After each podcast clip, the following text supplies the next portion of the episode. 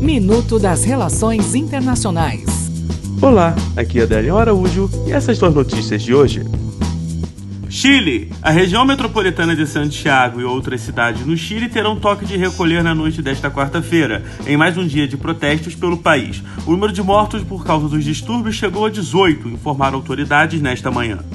Turquia. O exército da Turquia afirmou nesta quarta-feira que vai interromper a invasão na região da Síria dominada pelos curdos. Os turcos assinaram um acordo com a Rússia na terça-feira. Pelos termos, os guerrilheiros curdos poderão se retirar das regiões de fronteira.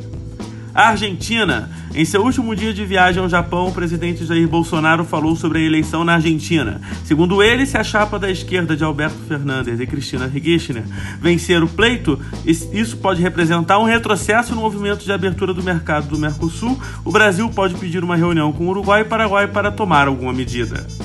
Até o próximo minuto. Enquanto isso, aproveite mais conteúdo no portal seire.news.